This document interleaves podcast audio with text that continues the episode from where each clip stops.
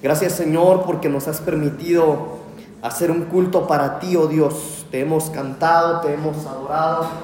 Gracias Señor por estos eh, miembros nuevos de la casa, Señor, a quienes les estamos dando la bienvenida. Gracias Señor por este, eh, por sellar el compromiso de mi hermana Gaby, de mi hermano Saúl. Muchas gracias Señor.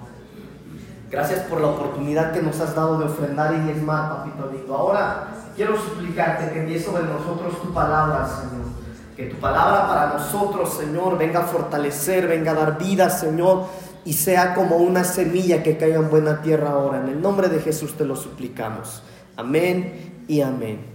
Gloria a Dios. Abra su Biblia, por favor, en Segunda de Pedro, capítulo 3. Segunda eh, de Pedro, capítulo 3. Vamos a leer del versículo 9 al versículo 14. Cuando lo tenga, póngase de pie, por favor. Vamos a eh, a ponernos de pie en reverencia a la palabra de Dios. Segunda de Pedro capítulo 3, versículos 9 al 14.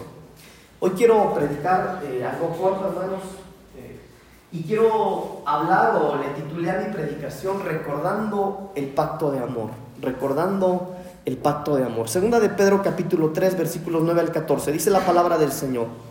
El Señor no retarda su promesa, según algunos la tienen por tardanza sino que es paciente con nosotros, no queriendo que ninguno perezca, sino que todos procedan al arrepentimiento.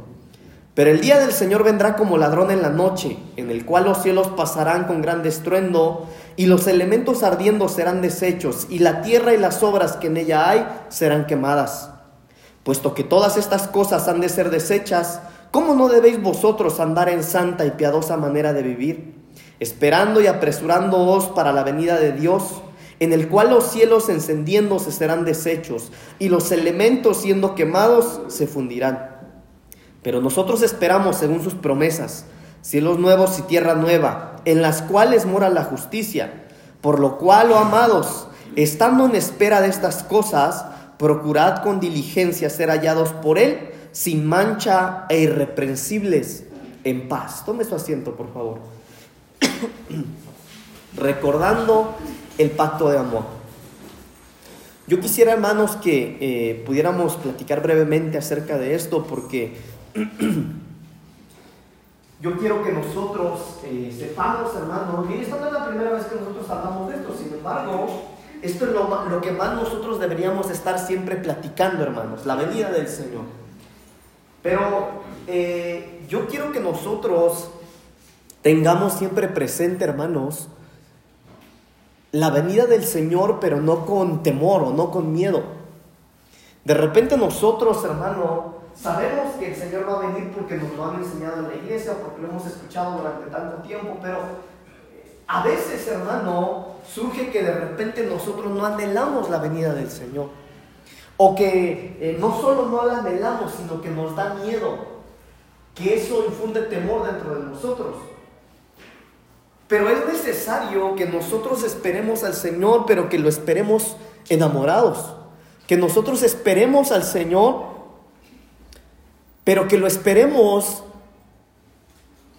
no solamente deseando la venida, o, déjeme decirle esto, esperar al Señor no solamente porque no tengo opción y sé que va a venir, sino que nosotros tendríamos que anhelar y estar estar enamorados de Dios de tal manera que nosotros tendríamos que estar pidiéndole al Señor que Él ya viniera, que Él ya regrese por nosotros. Sin embargo, a la luz de la palabra, hermano, nadie que, que no tenga dentro de sí el Espíritu Santo va a anhelar la venida del Señor. Por, por eso la Biblia dice, el Espíritu y la iglesia dicen, ven Señor Jesús. Entonces, si usted no anhela la venida, deberíamos preguntarnos qué tan espirituales somos. Entonces, yo quisiera, hermanos, que nosotros entendamos que esperar a Dios, estar esperando a Dios sin amor es, es, peligroso. Cuando hay una espera, pero el que espera no está enamorado del que viene, es peligrosa la espera.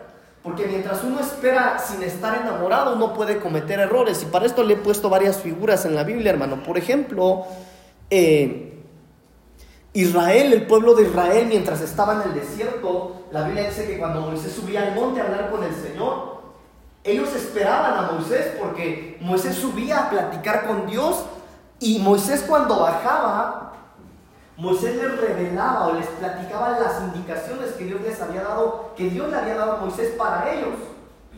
Pero ellos, aunque esperaban a Moisés como no lo amaban, dice la Biblia que se desesperaron.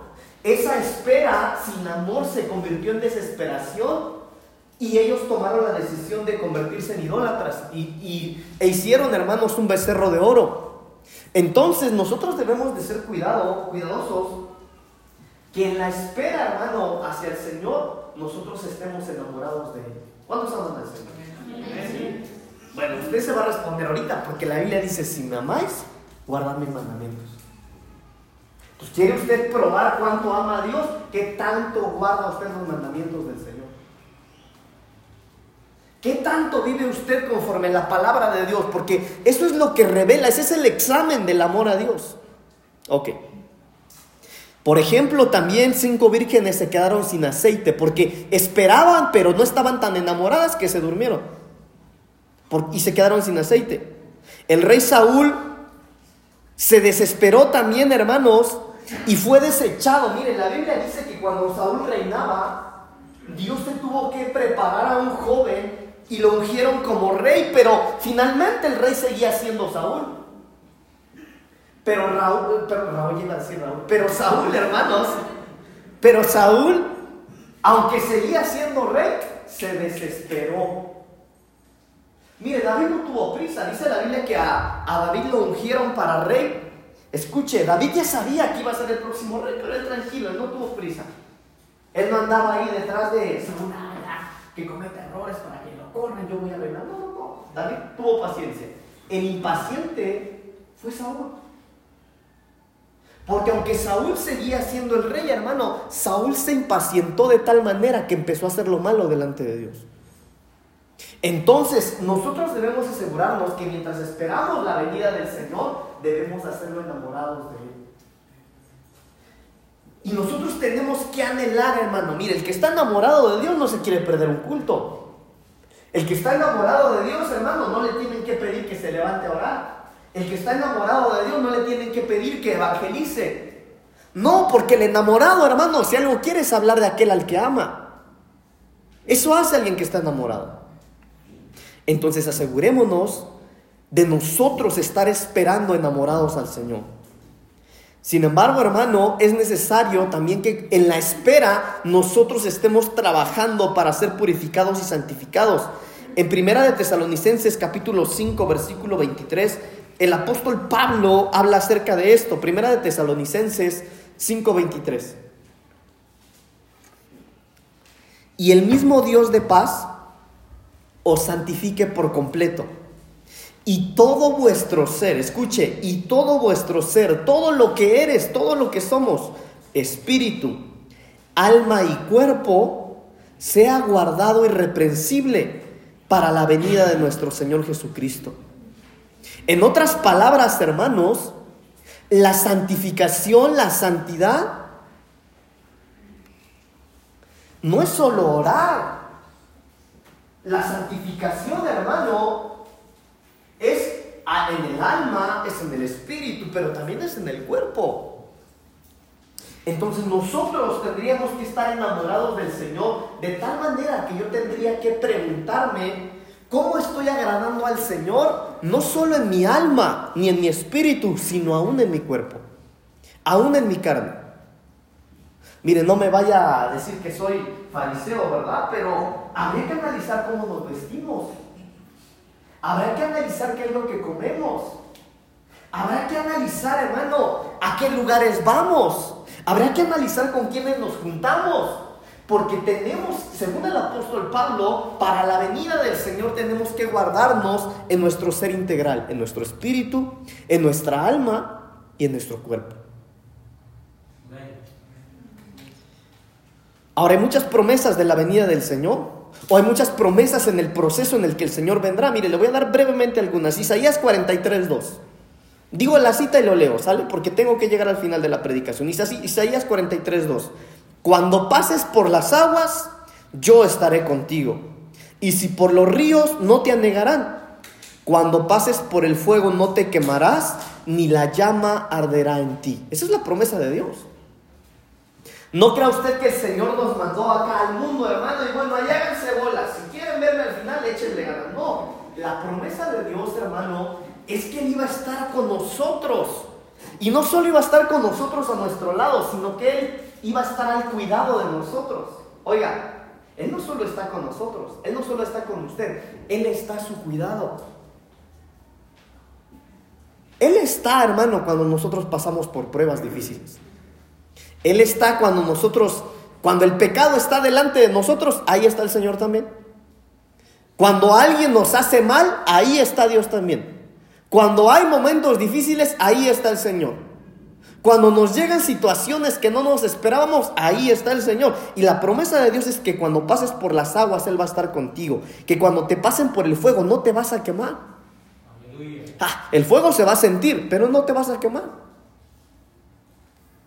Salmos 23, 4. Aunque ande en valle de sombra de muerte, no temeré mal alguno, porque tú estarás conmigo tu vara y tu callado me infundirán aliento. Pero mire esto, hermano. Aunque ande en valle de sombra de muerte. ¿A qué le suena eso? Sí, a pruebas. Pero seamos más literales. Cuando usted esté en riesgo de morirse. Y esto se ha marcado mucho con la pandemia, hermano. Nosotros últimamente hemos caminado en valle de sombra de muerte, ¿sí o no? Pero mire lo que dice la palabra de Dios. Aunque ande en valle de sombra de muerte, no temeré mal alguno, porque tú estarás conmigo. Ahora, esas son las promesas de Dios, hermano. Eso no lo está prometiendo ni un apóstol. No, no, no. Son las promesas de Dios para nosotros. Entonces, cuando usted esté caminando por el valle de la sombra de muerte, si algo tiene que hacer ustedes, confiar en el Señor. Mire, si es la voluntad de Dios que muramos, vamos a morir. Aquí sí aplica ese dicho que dicen allá afuera, ¿verdad? Cuando no te tocan, que te pongas. Y cuando te tocan, que te quites. ¿Sí o no? Pero de repente nosotros nos, desestabilizamos de tal manera que nos olvidamos, hermanos, que Él está al cuidado de nosotros. Salmo 91, 7. Caerán a tu lado mil y diez mil a tu diestra, mas a ti no llegará. Mira, hermano, estos son versículos muy conocidos, pero estar en esa escena no es bonito. Imagínese, hermano, que estamos todos aquí en la iglesia. Mire, que Dios reprenda al diablo, hermano, eso es un ejemplo. Pero ¿quién entran, hermano? El crimen organizado, entran ahí bien armados. A ver, ¿quiénes de los que están aquí son cristianos? Porque acá mientras todo, todos vamos a decir. A ver, a los cristianos nos los vamos a echar ahorita. Le aseguro que no falta que digan, ay, que se haga bolas el pastor. Mire, la promesa de Dios es que caerán a tu lado mil y del otro lado diez mil. A ti no te va a tocar, pero será bonito estar viendo eso, hermanos. ¿Usted qué dice? No. Eso se ha estado viviendo en la pandemia, hermanos. Algunos de ustedes hasta familiares han perdido por la pandemia. Eso no es bonito. Entonces hay promesas de Dios para nosotros. Pero a veces, hermano, vivir esos momentos son duros, son difíciles. Ahora, entonces nosotros, hermanos, tenemos que esforzarnos para llegar a la perfección, para llegar a, ser perfeccionados, no, no ser mejorados, hermanos. En primera de Pedro 1.16 dice, porque escrito está, sed santos porque yo soy santo. Entonces, lo ideal es que nosotros, amados, tuviéramos que estar trabajando cada día para llegar a ser santos. No para ser solamente mejores o ser mejorados. Ahora déjeme explicarle esto. Porque muchos cristianos lo que están buscando ahora es ser mejor versión de lo que son pero no buscan la perfección. Incluso, hermanos, ¿sabe que en la época de los 80s, de los 90s en Sudamérica, hermano, hubo muchos hombres de Dios que empezaron a proclamar la palabra de una manera tremenda? Por ejemplo, Argentina, Chile, eh, Estados Unidos, incluso en el norte, hermanos.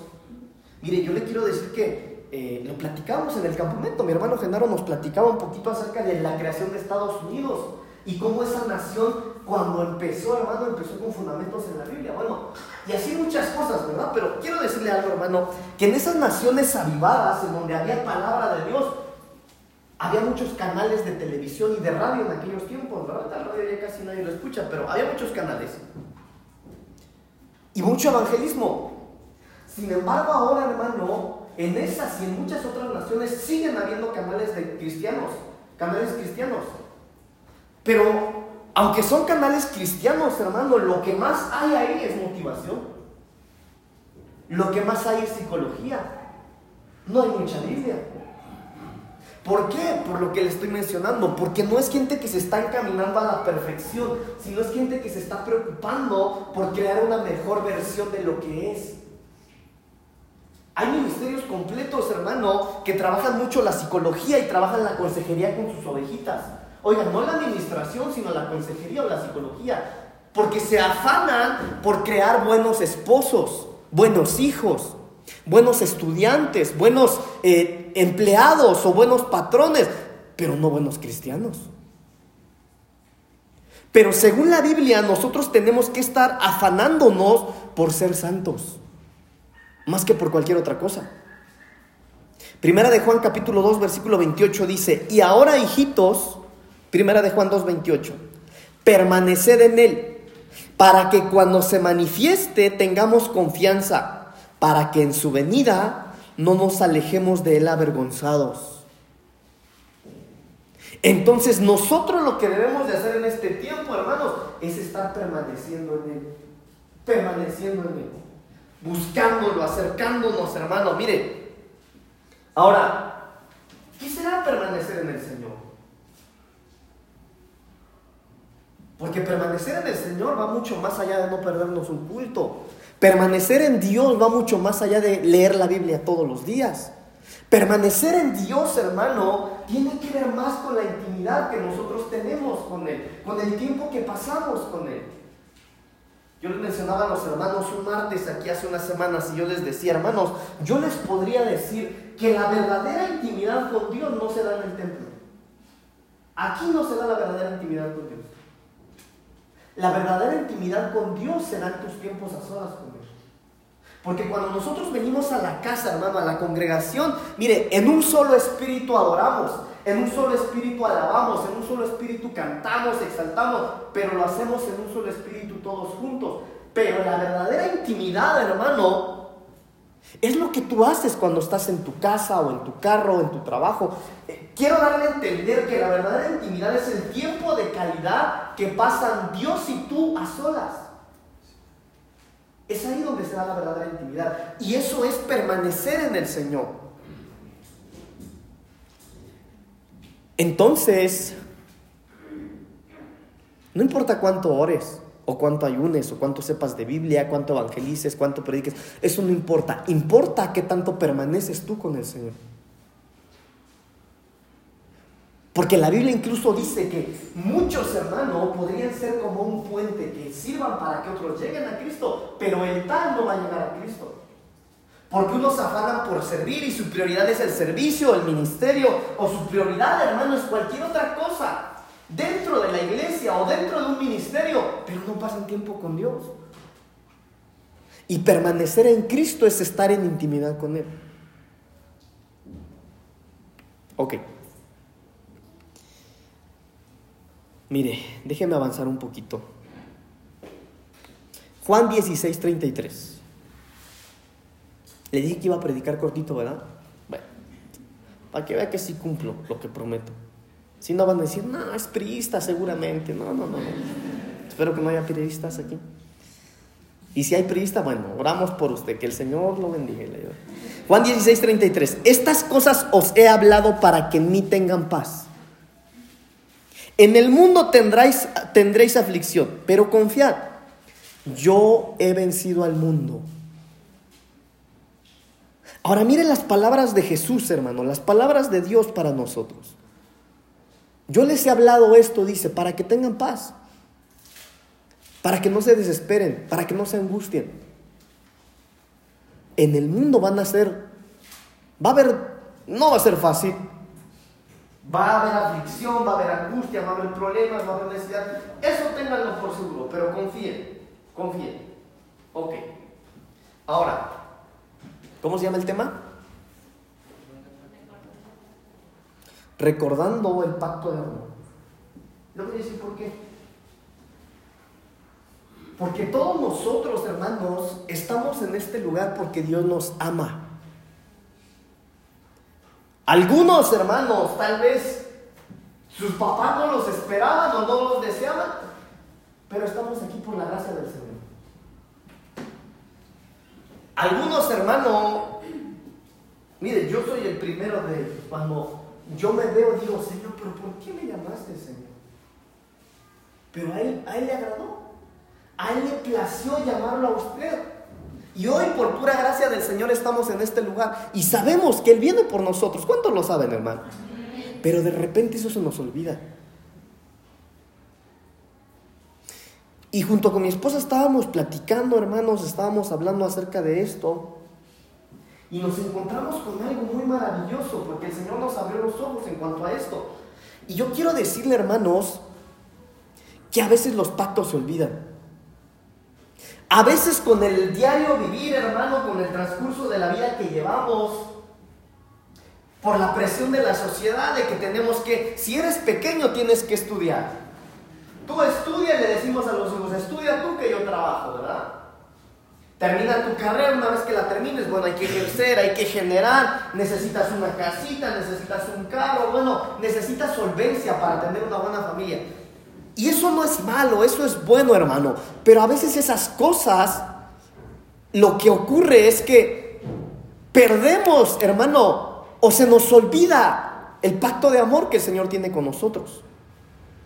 Por ejemplo, la Biblia dice que Dios hizo un pacto con Abraham, con Isaac y con Jacob. El pacto que hizo con estos hombres fue el siguiente, se lo voy a leer.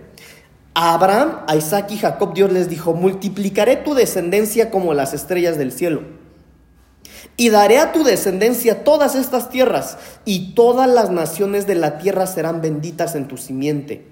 Por cuanto oyó Abraham mi voz y guardó mis, mi precepto, mis mandamientos, mis estatutos y mis leyes. Este era el pacto que Dios había hecho, repito, con Abraham, con Isaac y con Jacob. El pacto que hizo con ellos y con todas sus generaciones, con sus descendencias. Pero algo pasó. ¿Qué fue lo que pasó? Lo que pasó es que con el diario vivir que esta gente tenía, hermanos, a ellos se les olvidó el pacto. Hermanos, la Biblia dice que se les olvidó, se les olvidó a ellos ese pacto de tal manera que estuvieron 430 años como esclavos en Egipto. Oiga, ¿cómo es posible que Dios le haya dado una promesa de esa manera a Abraham? Y no solo a Abraham, sino a Isaac, su hijo. Y no solo a su hijo, sino a su nieto eh, también.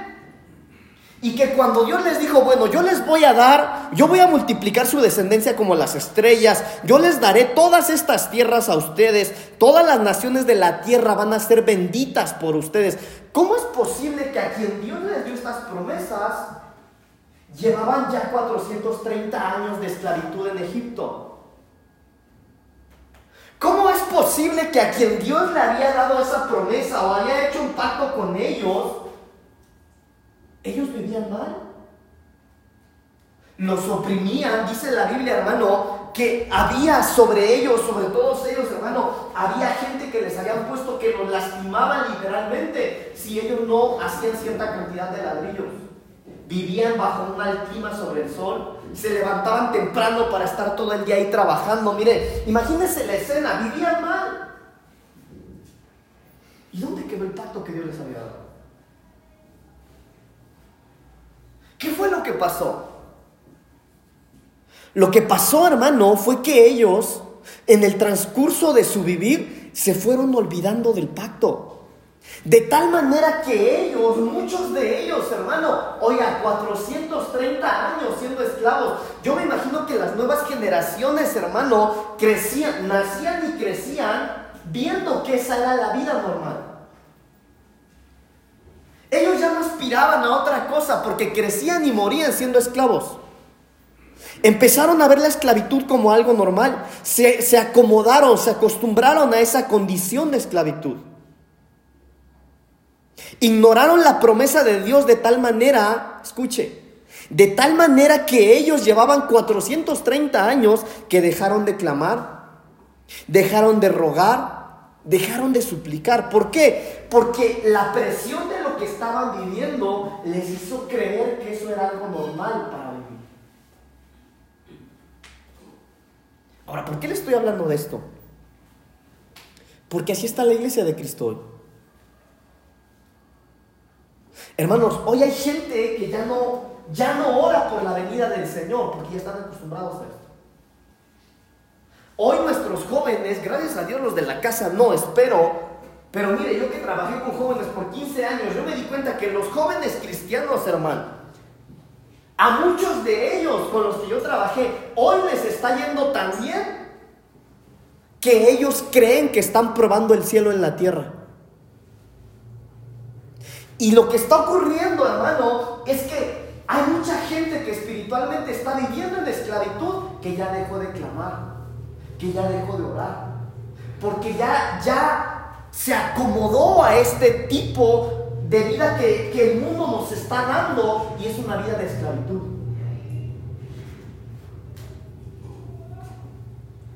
Y el tema se llama Recordando el pacto de amor. Mire lo que dice Éxodo capítulo 2, versículo 23 al 25. Éxodo 2, 23 al 25.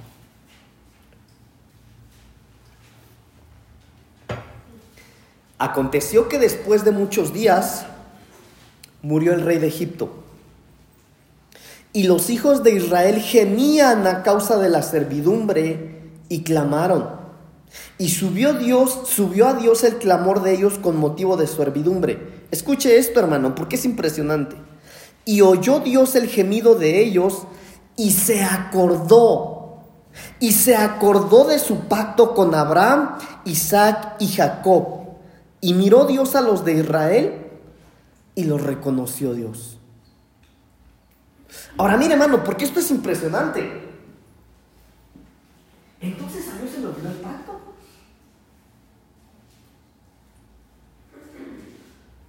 Porque, repito hermano, mire, ¿cómo era posible que a la gente que Dios amaba y que Dios les había prometido lo que iba a hacer con ellos, les iba a dar una vida de libertad, de abundancia, les, les dijo, miren, todas estas tierras van a ser para ustedes y para los suyos.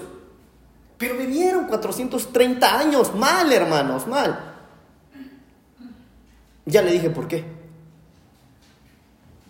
Pero no fue hasta que ellos, mire, mire lo que dice aquí el versículo 23, aconteció después de muchos días, murió el rey de Egipto y los hijos de Israel gemían a causa de la servidumbre y clamaron. ¿Qué detonó el clamor en el pueblo de Dios? ¿Qué hizo que ellos clamaran una vez más? ¿Qué dice la Biblia? La servidumbre. ¿Qué entiendes por servidumbre? Ser esclavo. Ser esclavo. Que los maltrataran. Que los cargaran de trabajo. Oiga, que de plano los estuvieran tratando de una manera terrible. Y solo fue así que ellos volvieron a clamar. Entonces, mire esto, hermano, porque nosotros no podemos estar cómodos aquí. El Señor viene. Y hay que anhelar la venida del Señor. Ahora, si usted no la anhela, sea cuidadoso. Porque tal vez ya se está acomodando aquí y no tendría que ser así. Mire, ¿cuál es su plan de vida? No, pastor, mire, yo termino mi carrera de tres años, termino, ejerzo dos años, ejerzo tres años, me compro mi casa, me compro mi carro. Eso no está mal, está bien. Pero ¿dónde entra el Señor en tu plan? ¿Sí me doy a entender, hermano? Entonces, pero miren lo que la Biblia dice aquí, hermano, que era tanta la carga o lo mal que les iba que ellos volvieron a clamar. Y dice adelante, y subió a Dios el clamor de ellos con motivo de servidumbre. Y oyó Dios el gemido de ellos y se acordó del pacto con Abraham, Isaac y Jacob. Ahora mire, yo le quiero compartir algo, hermano. Yo, yo he estado orando, vamos todos, todos, todos, estamos orando un tiempo ya por la cobertura de la iglesia. Usted lo sabe, ¿verdad? ¿Por qué está orando? ¿Cuántos están orando? Estamos orando. Hace un tiempo, hermano, hace, no sé, un año, un año y medio, yo estaba también orando por esto y yo hablaba, yo platicaba con el Señor y el Señor, yo le daba un nombre al Señor. Señor, mira que este ministerio y bla, bla, bla. Señor, a mí me encantaría. Y mientras yo estaba ahí, el Señor me dijo, no. No porque ellos son arrogantes, me dijo Señor. Arrogantes, dije yo. No sé qué es eso. Perdone mi ignorancia, no sabía lo que era arrogante.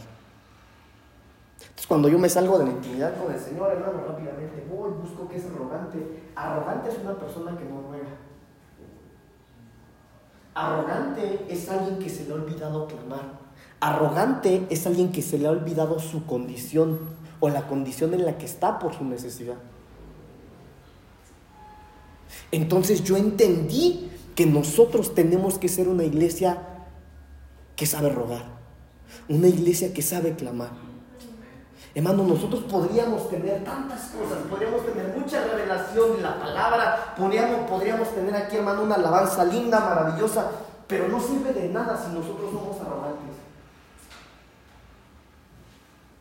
Porque lo que ocurrió aquí, hermano, es que cuando a ellos se les quitó lo arrogante y volvieron a suplicar y volvieron a clamar, la Biblia dice que Jehová se acordó del pacto que había hecho. Y miren lo que dice el versículo 25. A causa de ese clamor, hermano, y miró Dios a los hijos de Israel y los reconoció. Dios. Esta palabra miró quiere decir prestar atención, discernir, distinguir. En otras palabras, hermano, no fue hasta que ellos volvieron a clamar que el Señor los volteó a ver y los reconoció, los posicionó los hizo visibles. Por eso es importante clamarle al Señor. Hermano, nosotros no podemos ser gente arrogante. Óigame bien, nosotros no podemos ser gente arrogante. Nosotros tenemos que ser gente, hermano, que sabe entrar a la presencia del Señor. Nuestro pastor nos lo ha dicho aquí muchas veces. Hermano, cuando nosotros vengamos aquí al templo, Usted no llegue, hermano, como jefe, venga, se para y se pone. No, no, no, venga, hermano, usted entró a la casa de Dios, preséntese. Vengamos. Con una actitud, hermano, de saber, de entender qué, qué es este lugar, quién está en este lugar. Nosotros tenemos que venir, hermano, con temor y temblor a este lugar, de tal manera que sabemos que el Señor está aquí. Hermano, de repente hay gente que cuando llega su tiempo de oración, incluso en su intimidad, no lo sé, mire, llega delante de Dios y se pone casi casi a mandarlo. ¿No es así?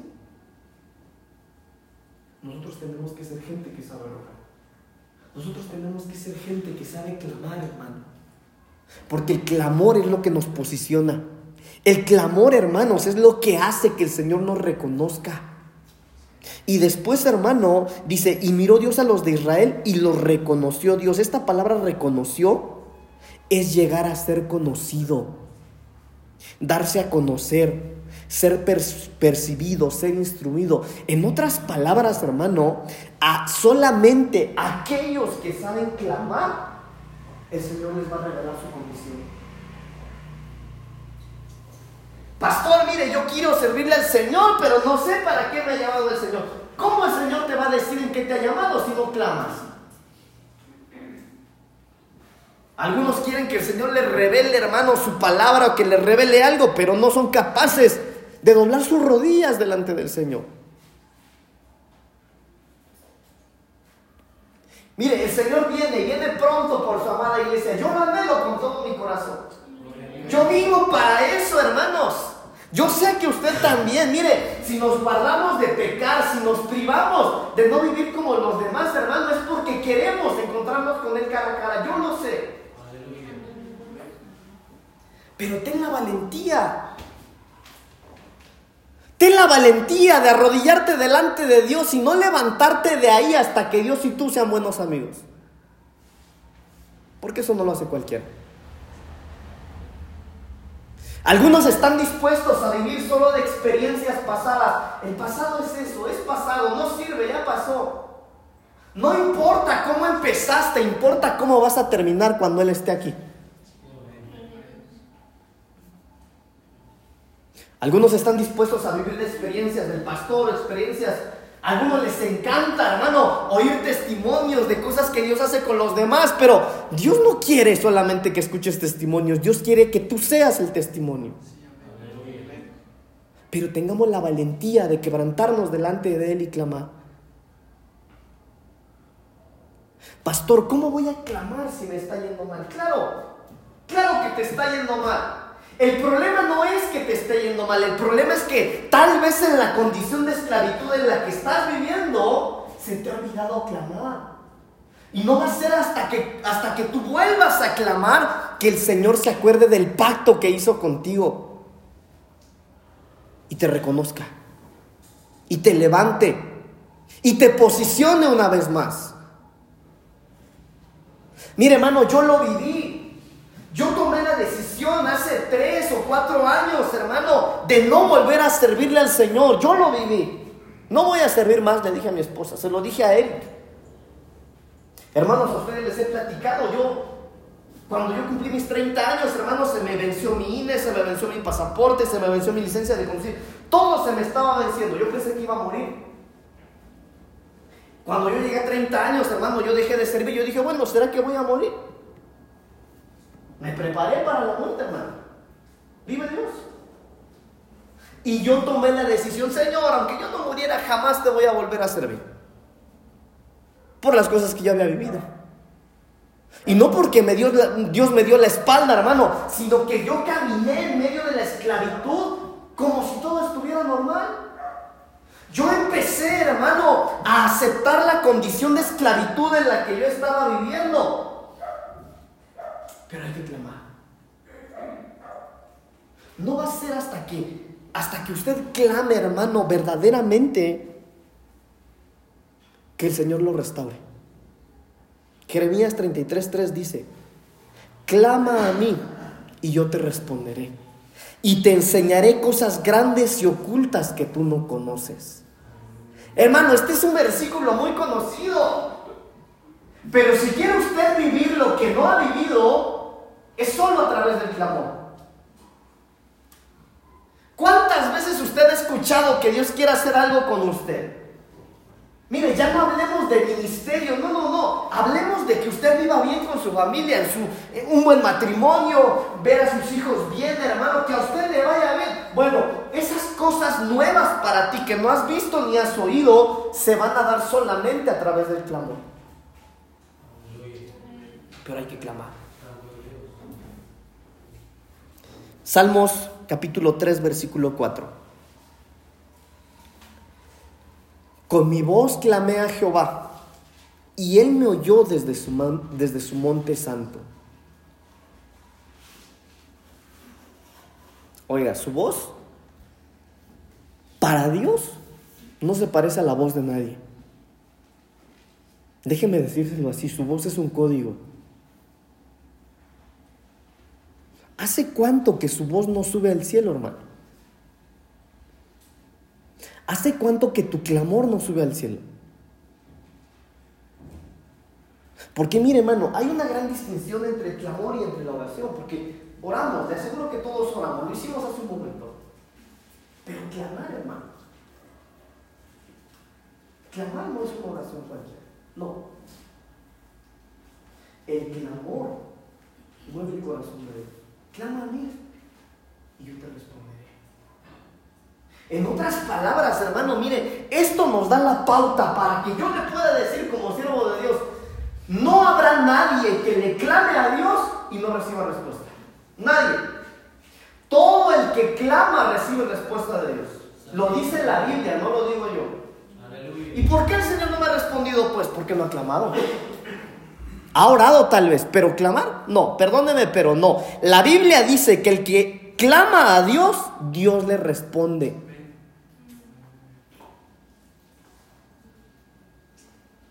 A usted le está yendo mal, ¿no?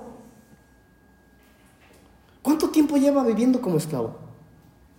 ¿No será, hermano, que usted ya está aceptando su condición de vivir mal y dice, bueno, ¿será que me tocó vivir mal a mí? Pero el Señor conoce mi condición. Sí, es verdad, la conoce, pero clama. Atrévete, hermano, mire, hay que tener agallas para meterse en la presencia del Señor y hacer lo que hizo Jacob. La Biblia dice que cuando Jacob, hermano, se le presentó ahí el ángel, Jacob tenía una decisión dentro de sí. No te voy a soltar si tú no me bendices. Déjeme trasladarle eso a este tiempo.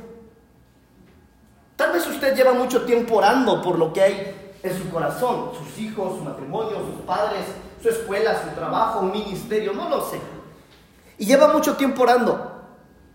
Pero tal vez lo que usted necesita es tener la actitud de Jacob preparar un día o un tiempo y decirle al Señor, Señor, yo me voy a postrar delante de ti, Señor. Y tu palabra dice que el que clama a ti recibe una respuesta tuya. Hermano, eso no es ni hebreo ni griego, no, no, no, eso lo dice literalmente en nuestra Biblia. Así que Señor, yo voy a tener las agallas de arrodillarme delante de ti y no me voy a levantar hasta que yo reciba tu respuesta. Hay que tener agallas para eso, hermanos. Porque a algunos les duelen las rodillas a las dos horas o a la hora y... Clama a mí y yo te voy a responder. Yo les decía a los hermanos, creo que un martes se los dije, hermanos, si la llamada del Espíritu Santo es fácil. Perdóname, hermano, pero es fácil ser llamado del Espíritu Santo. Ah, como el leado, hagan lo que hicieron los de la Biblia. Enciérrese. Métase, hermano. No coma, no beba, como ellos. No, pastor, que tengo que ir a trabajar. Claro, tienes otras prioridades. Enciérrate como ellos. No comas, no bebas. Verás si el Espíritu Santo no te llena. No es difícil, pero no cualquiera lo hace. Clama a mí, dice el Señor, clama a mí y yo te voy a responder.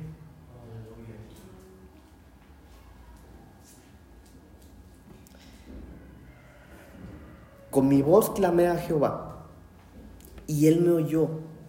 No, mire, y él me respondió desde su monte santo. Mire, hermano, algunos de ustedes han oído muchas voces o muchas cosas, pero no la voz de Dios. Esas son las cosas nuevas y ocultas que no conoces, que no se van a dar si tú no clamas. Algunos oyeron al Señor solo el día que se convirtieron y de ahí ya no pasó nada y se enfriaron. Y creen que la vida que están llevando es la vida normal. No, es una vida de esclavitud. Y no será hasta que nosotros volvamos, hermano, a clamarle al Señor que Él se va a acordar del pacto que hizo con nosotros. Ahora le quiero decir algo, hermano. Tampoco es fácil. No lo es. Porque entre las presiones que llevamos, entre los compromisos que ahora tenemos, el trabajo, la escuela,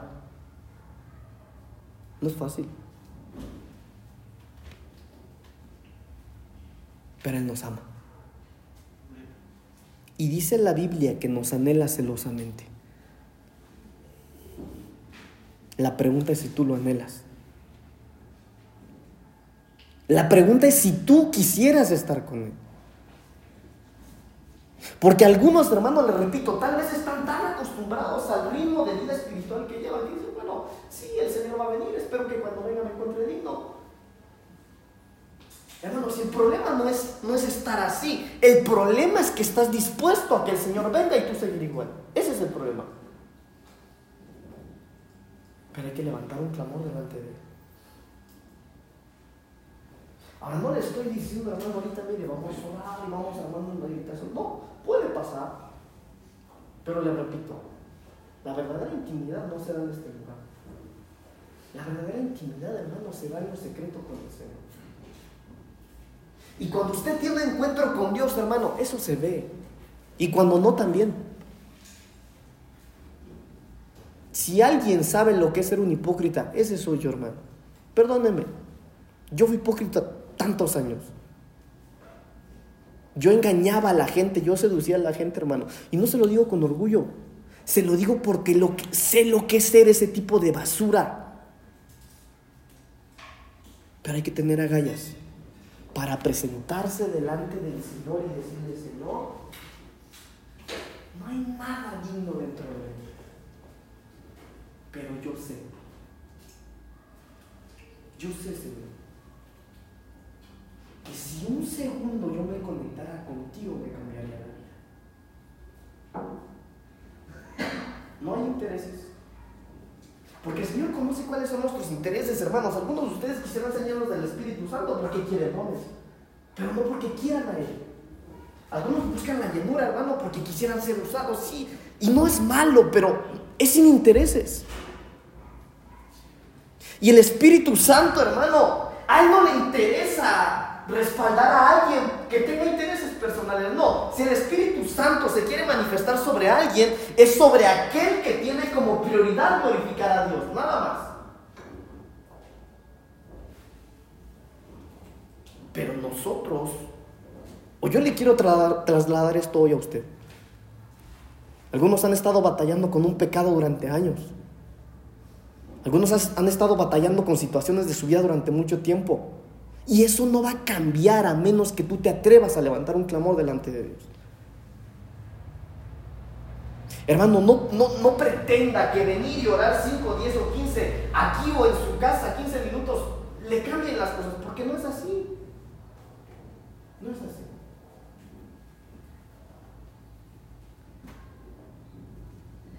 El pacto es vigente. El pacto de, Dios con nosotros, el pacto de amor con nosotros es vigente, hermano. Pero tal vez lo que el Señor necesita es que tu clamor, al llegar delante de su presencia, le recuerde lo que Él te prometió.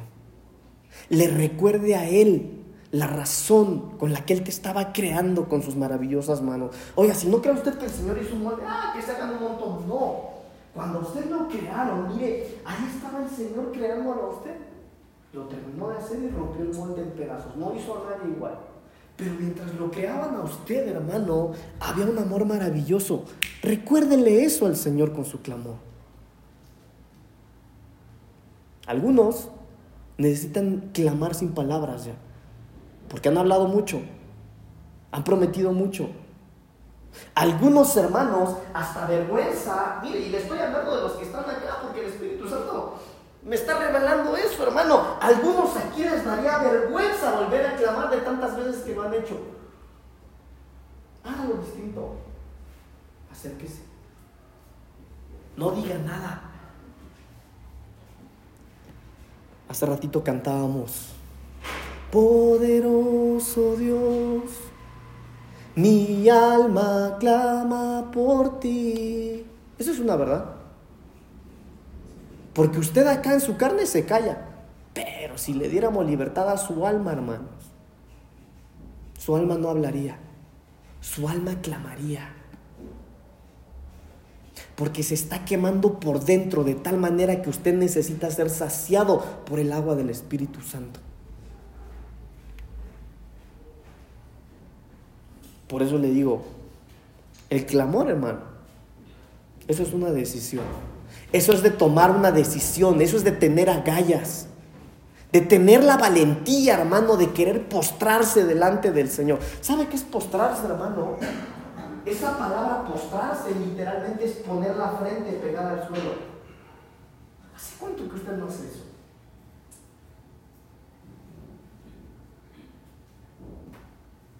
Clama a mí y yo te voy a responder y te enseñaré cosas grandes y ocultas que tú no conoces.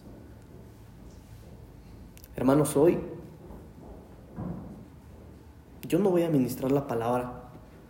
Yo le traigo una indicación. Ah, mire, yo la tomo para mí primero. Hermano, porque no crean que nosotros le aventamos la palabra. No, hermano, si esto es a nosotros primero nos, nos tira el Señor.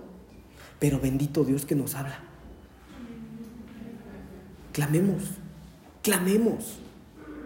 Hermano, no nos vayamos hoy de la iglesia como que, bueno, sí, otro domingo, tranquilo. No, hermano, preparemos nuestro lugar de clamor, preparemos nuestro tiempo de clamor. Mire, yo le voy a decir algo, hermano, que como nunca antes yo he estado viendo y sintiendo un mover del Espíritu Santo en mi vida, en los que son cercanos a mí, como nunca antes. Para los que llevan tiempo en la iglesia saben lo que hicimos o lo que estuvimos haciendo cuando nosotros fundamos acá Juventud Extrema y, y, viajamos, hicimos un montón de cosas, evangelizamos un montón de cosas. Eso es nada lo que está ocurriendo hoy, en la atmósfera que está ocurriendo en la iglesia. Pero clamemos al Señor, clamemos al Señor. Lo que usted no sabe es que yo le sigo predicando del ADN de la iglesia. Porque nosotros no podemos ser una iglesia arrogante. Nosotros tenemos que volver al principio, a volver a clamar, a volver a rogar, a volver a suplicar, a reconocer nuestra necesidad angustiante de que Dios toque nuestro corazón. Póngase de pie.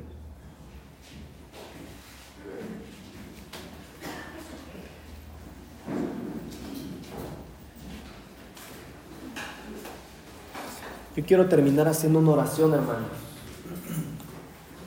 Y le quiero pedir al Señor, yo le quiero suplicar al Señor que se encuentre con usted cuando usted levante su clamor.